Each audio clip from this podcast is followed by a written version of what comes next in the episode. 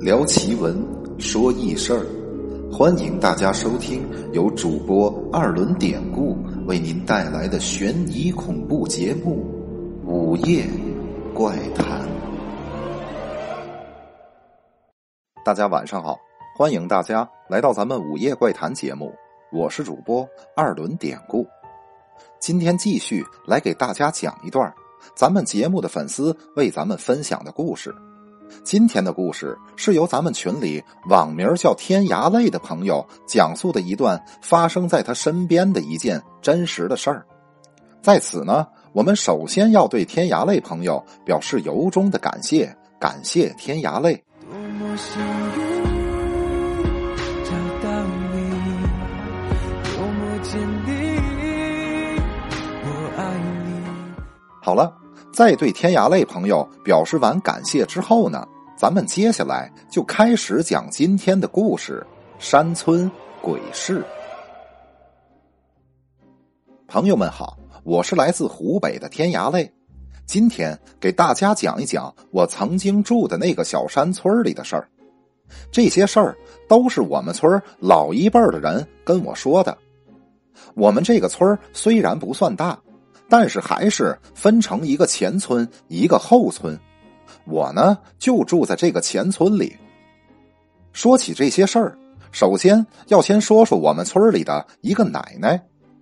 我小的时候经常去这个奶奶家玩，当时她岁数还没有现在这么大。每次我去她家里玩，她就给我一些好吃的糖啊什么的，还给我讲故事，哄着我玩。就对我一直都挺好的，直到我后来慢慢的大了，也不是小孩子了，之后也就很少去他那儿玩了。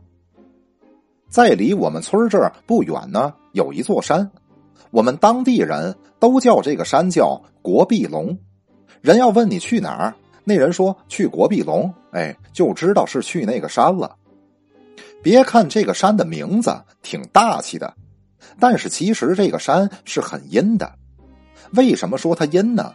因为在那个山上都是埋着周围村子里的一些个死婴呀、横死的人，或者是年纪不大就夭折的人什么的。但是至于说到为什么这些人都埋在这个国壁龙这个山上，原因我就不知道了。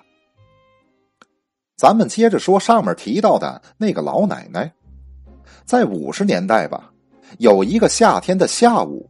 当时这个奶奶呢，也就是她刚嫁到我们这个村的时候，有一次，她就在国壁龙那个山上的田里干农活。那地方说是田，其实也就是块不大的平地，离着山脚也不远。他打算种的呢，也不是粮食，估计就是点野菜什么的。大家也知道，四五十年代物资匮乏，家家都没什么吃的。能找着块地方，当然是能种点什么就种点什么。这个奶奶呢，当时也是刚嫁过来，她也不知道那个国壁龙是埋死人的。正巧她又看见上面有块空地儿，她就打算在那山上干农活了。当时这个奶奶拿锄头，打算先给地松松土，就在那儿一下一下的锄地。可是她干到一半就出事儿了。由于他是离着山脚不远，当时很多在山下面干活的人就听见，那个在山上干活的奶奶是突然一声大叫：“鬼，有鬼！”大家就被这突如其来的一声大叫都弄懵了，就抬头往那个奶奶那儿看。此时就见他是一边跑一边接着大喊：“有鬼，有鬼呀！”当时一些离得近的几个人，同时也发现不对劲儿了。他们就发现，确实有一个东西在后面紧紧的跟着这个奶奶追着他跑。看到这个场景，其他人也害怕了，于是几个人都扔了手里干活的东西，也跟那个奶奶一块往村里跑。而追着他们的那个东西就在半空飘着，紧紧的追着他们，一直把他们从山上撵到了村里，那个鬼才消失了。出了这么大的事儿，这一下村里可就炸锅了，村民们就纷纷赶过来，想看看到底是出了什么事儿。来了之后，此时村民们就看着那个奶奶，还有其他几个人，吓得都在那除了哆嗦，就是一直的喘大气儿。村民们一边看着，就一边交头接耳的问：“怎么了？怎么了？”有的人就说：“说是见鬼了。”这几个人都看见了。哎，就这样，你一句我一句的瞎猜。不一会儿，等那个奶奶镇静下来之后，大家就接着问他是出什么事儿了。那个奶奶就说：“她正在那儿锄地了，锄到一半，就看地上有个小土包，也不大，就一个比碗大点有限的小土包，她也没在意，就拿锄头想把这个土包锄开，好接着松土。可是他一锄头下去就坏了。”当时就从他把那个小土包除开的那个缝里就开始冒白烟，紧接着居然从那土包里冒出来一个穿着花棉袄的小女孩。那个奶奶当时就给吓懵了，那是撒腿就跑，一边跑一边还回头看。只见此时那个小女孩满脸是血，一边追过来一边说着。你为什么毁了我的坟？你回来，你回来！说着，那个小女孩一开始还是在地上用脚跑着追，到后面她整个人就飘起来了，那追的速度也是越来越快。当时把那个奶奶吓得是玩了命的往山下面跑。说到这儿，其他同样看见的人也纷纷的跟着说：“啊，是是。”我们后来也看见了这个东西就在天上飘着，那东西飞得可快了，看着的确像个小孩吓得我们也跟着跑回来了。说到这儿，当时村里跟着一块过来的老人就明白了，这就是这个奶奶在山上干活的时候，无意间刨了之前埋了死人的坟了。可既然事儿出了，怕也没用。都是一个村的，那大伙儿也得帮着想想办法，怎么把这个事儿给解了。想来想去，大伙儿就想起邻村的一个看事儿的先生，于是赶紧去人把这个先生给请过来，让那个先生过来给看看这个事儿怎么解。由于离着不远，先生也正好在家，也算是乡里乡亲的。不一会儿，先生带着东西就来了。详细问清楚了这个事儿的来龙去脉，先生就是一皱眉。此时有眼尖的看出先生为难的人就问：“先生怎么了？您看这个事儿是不是不好办呢？”先生皱着眉头就说：“你们这个事儿啊，的确是不好解。你们这是招了怨鬼了。”你们说的那个小孩子怨气儿是特别重，一般的坟你就是刨了也不会冒白烟儿。要是真如你们说的，那一锄头下去都起了白烟儿的坟，那里面肯定是埋着冤死鬼。这样的鬼招上了，他是肯定要来索命的，而且这样的鬼你根本挡不住。他是非把招惹他的人弄死不可，甚至说你们这个村的人之后都得倒大霉。一听先生这话，那个奶奶的男人过来，扑通就给先生跪下了，就央求着说：“啊，先生啊，那您行行好，怎么着也得救救我媳妇儿啊！您要什么我们都给，求您一定得救救我媳妇儿，我给您磕头了。”说着，就开始给那个先生磕头，一边磕着，还一边央求着。此时，其他村民也都跟着一块儿求这个先生给想想办法。先生这个时候就说：“我呀，什么都不要，都是乡里乡亲的，这个事儿我肯定得管。不过话说回来，这个鬼怨气太重。”我呢，没那么大能力，我治不了他，我只能说是帮着做点法事，看看能不能求求这个鬼放了招他的人。具体事儿成不成的，那就得看你们的造化了。说完，大伙是千恩万谢。先生呢，就吩咐大家赶紧去准备烧纸、元宝蜡烛什么的，而且是往多里准备，越多越好。同时，告诉那个奶奶的家人，去准备一个平时家里吃饭的大瓷碗，一把香，再带着一件那个奶奶的衣服。一会儿准备好这些东西，不能等到晚上了。大伙一会儿就跟他赶紧一块儿去。就这样。听先生交代完，大伙儿就都张罗着去准备东西去了。因为都是一个村的，大伙儿都帮着一块儿准备，很快东西就备齐了。先生看了看东西，说：“行，差不多了，走，大伙都跟着去吧。”说完，就领着大家由那个奶奶带路，就这么浩浩荡荡的奔出事的地方去了。路上无话。不一会儿，大家就来到了那个奶奶刨了坟包子的地方。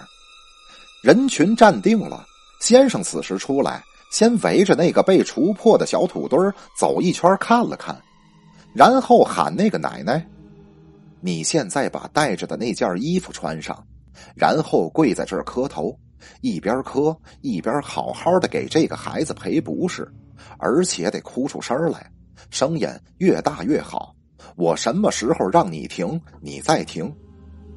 然后先生扭回身又对跟着来的其他人说：“他磕头的时候，你们就在旁边烧带来的纸钱、元宝、蜡烛什么的，你们也跟着一块的说好话，帮着一块求求情。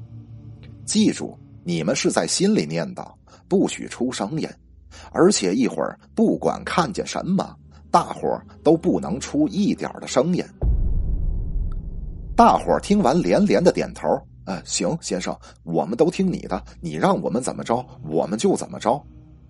同时，那个奶奶也换上了带来的褂子，然后就跪在了那个小土包的旁边。看大家都准备好了，此时先生拿出来一张黄纸，展开了铺在自己的左手上。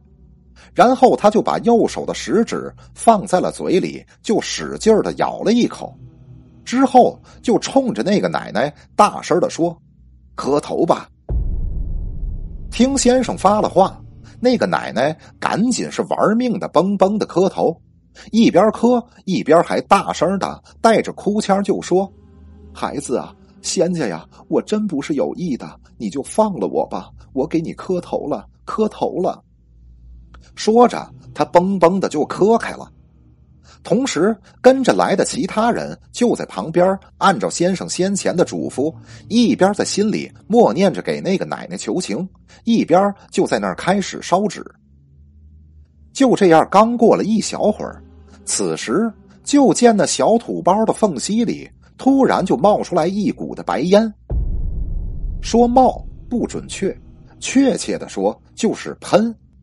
而且是就冲着那个正在磕头的奶奶的方向斜着喷，瞬间那个奶奶被那些喷出来的白烟给吹的，头也没法磕了，就那么脑门贴着地，趴在那儿大声的央求着：“我错了，错了，你放了我吧，我不敢了，你放了我吧。”正在此时，先生在旁边嘴里一边好像是念着经文。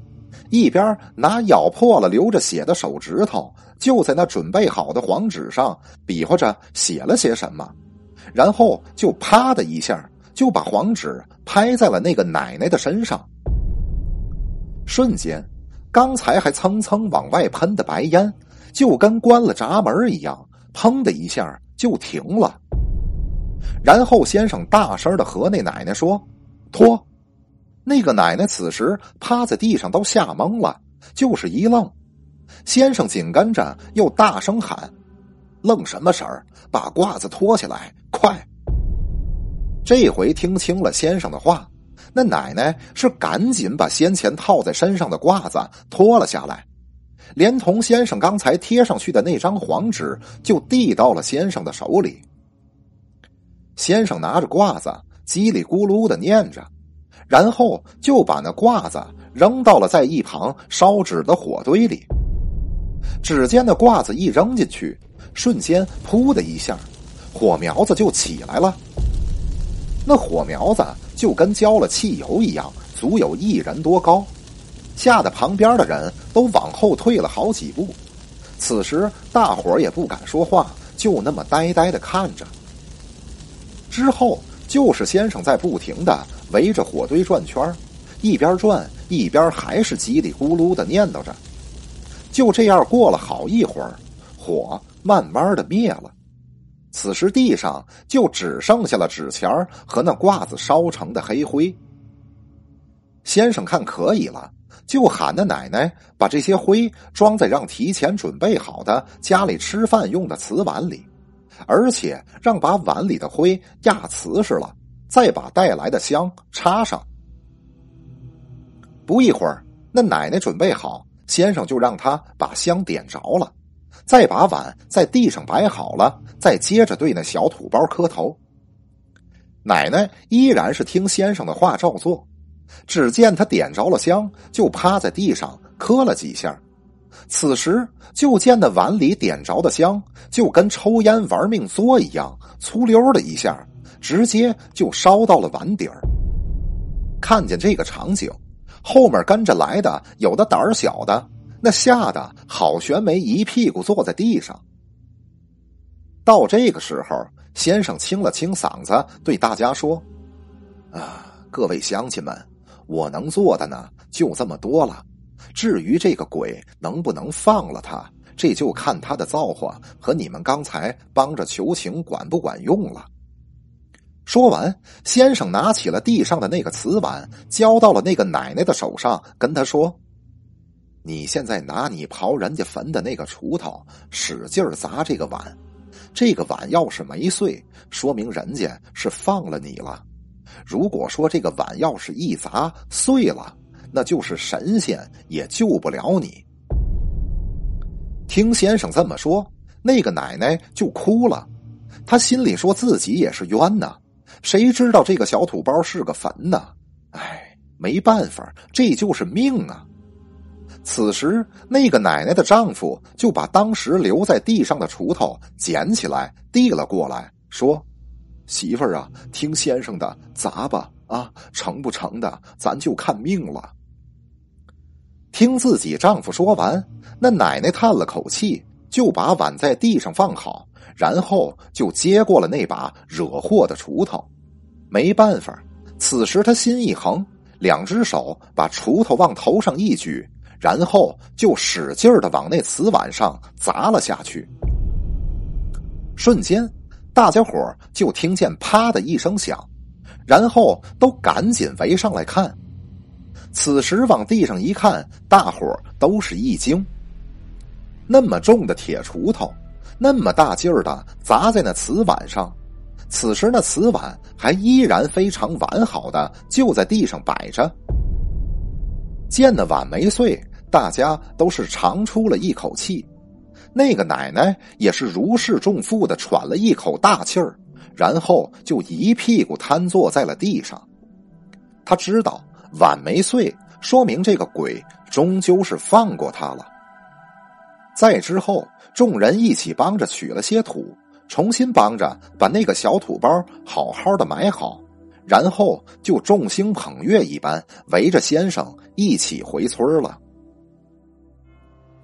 一直到现在，那个奶奶现如今，她老人家现在已经九十多了，身体还一直挺不错的。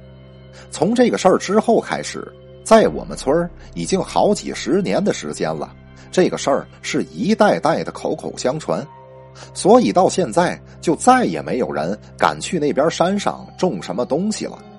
就算哪怕是有什么事儿，非去那山里不可，也都是早上八点天亮透了以后才敢去。到下午四点来钟，天黑之前就赶紧回来。而上点年纪的人，经常的跟自己家的孩子念叨，而且不仅仅是孩子，也包括像我们这些小一辈的人。那座山那儿，那是绝对不允许我们去的。好了，今天的故事讲到这儿就讲完了。这就是咱们网名叫天涯泪的朋友跟我们分享的，在他家乡的一件灵异的事儿。我们对天涯泪朋友表示再次的感谢。好了，喜欢咱们节目的朋友，别忘了订阅、点赞，给专辑打打分儿。联系主播或者想加咱们聊天群，您可以加主播微信 PPT 五九二八八。节目最后，主播再次由衷感谢大家收听，那我们下集再见。